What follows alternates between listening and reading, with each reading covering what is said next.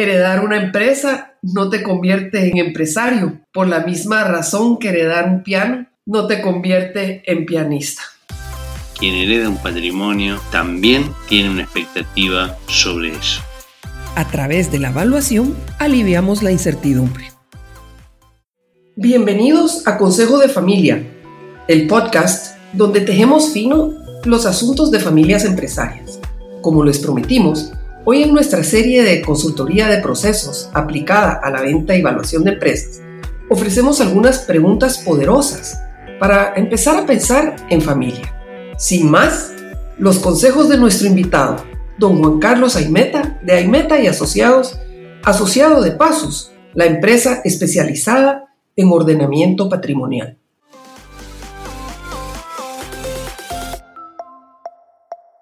Hola Juan Carlos. Nos consultaban acerca de los pasos. ¿Recuerdas aquel empresario que no terminaba de arrancar porque no tenía un abogado de confianza que lo acompañara? ¿Será llamar al abogado el primer paso hacia la zona de común acuerdo?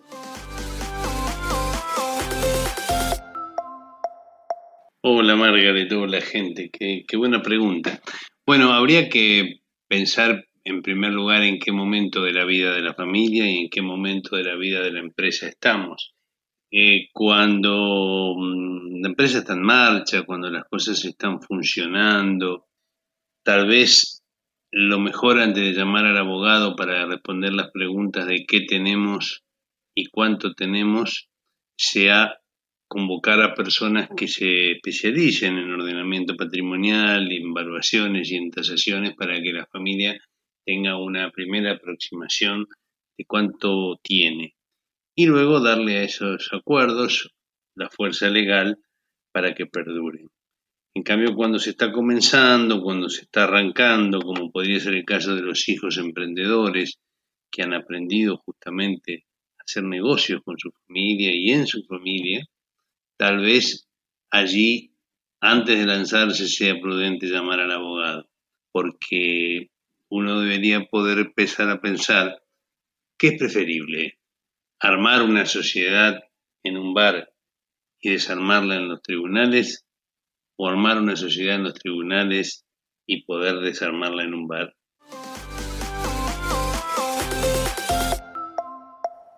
Juan Carlos, ¿dónde se aprende a hablar de dinero? ¿Cómo adquirimos esa habilidad de hablar de dinero sin, sin terribles consecuencias? Bueno, eh, a mí me parece que uno aprende a hablar de dinero en la familia, que la familia es el lugar donde uno aprende muchas cosas importantes que le van a servir para la vida. Hablar de dinero, hablar de cómo va a manejar su tiempo, hablar de prioridades, hablar de valores, hablar de sexualidad, hablar de espiritualidad. Todas esas cosas uno las aprende en la familia si papá tiene la enfermedad del palo verde, puede ser más contagiosa que el COVID y puede luego tener a toda la familia contagiada. Si en cambio la familia tiene una prioridad distinta sobre el tema del dinero, probablemente eso se respire también.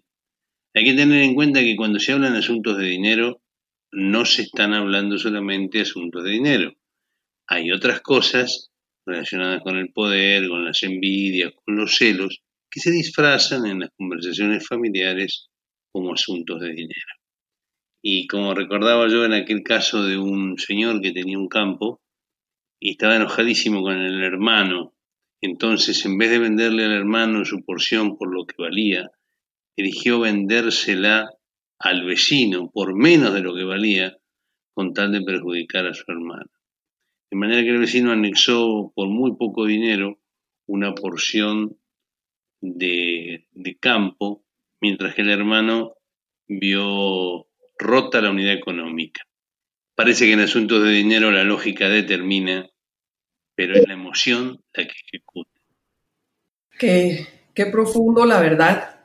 Y fíjate que eh, hemos estado platicando bastante acerca de las expectativas porque a veces cuando, cuando no coinciden las expectativas o no las platicamos, eh, puede generar también tensión el tratar de imponer, una, imponer mi visión, mi expectativa sobre eh, la del resto de la familia. ¿Cómo, ¿Cómo ves, cómo hacemos con esas expectativas, eh, Juan Carlos? Margaret, yo creo que lo mejor es preguntar, no asumir que los hijos tienen la misma vocación empresaria que los padres y que son empresarios solo porque son hijos de empresarios. Pueden tener otros planes de vida, otros caminos que recorrer. Por eso lo importante es preguntarse y preguntarle a cada uno qué representa esta empresa para vos, una oportunidad o una obligación. Porque para muchos hijos la empresa de papá puede representar una obligación. La continuidad de la empresa, la obligación de sentirse socio de sus hermanos, a los que probablemente no hubiera elegido. Por eso, cuando hablamos de, dinero, hablamos de herencia, si incluimos los sentimientos, si nos incluimos como padres, vale la pena preguntarse, ¿que los hijos hereden esta empresa? ¿Es un deseo de ellos? ¿O es un capricho mío? Si cada uno de ellos tuviese la parte de, que le va a corresponder en dólares y en efectivo, ¿elegirían a sus hermanos como socios? Son preguntas que nos van a servir para planear la herencia y para que los asuntos de dinero sirvan para la felicidad de la familia y no que la afecten o la lastimen. Siempre vale la pena pensar que quien hereda un patrimonio, quien hereda una empresa, también tiene una expectativa sobre eso. Conocerla nos ayuda a hacer estas transiciones en paz. Es casi como tener que eh, saber si lo que, lo que representa la empresa es una oportunidad o una obligación, ¿verdad? Como dices tú, heredar una empresa no te convierte en, empresario, por la misma razón que heredar un piano no te convierte en pianista. Pues bueno, hemos llegado una vez más al, al final del episodio y agradecemos como siempre la generosa contribución de Juan Carlos Aimeta y, realmente de, todos los que nos acompañan y nos envían eh, semana a semana sus consultas, esas consultas con las que podemos construir estos episodios tan ilustrativos. Este fue Consejo de Familia, el podcast para las familias empresarias. Comparte esta valiosa información con aquellas personas que te importan. Así aprendemos más. Muchas gracias, Juan Carlos. Gracias, Margaret. Permíteme una última reflexión, por favor, antes de terminar. De tanto trabajar en esta zona gris entre los intereses y los afectos, entre la paz familiar y los patrimonios, entre las herencias y los afectos. Se me ocurrió plantear una pregunta para que nos la quedemos pensando. ¿Qué preferimos?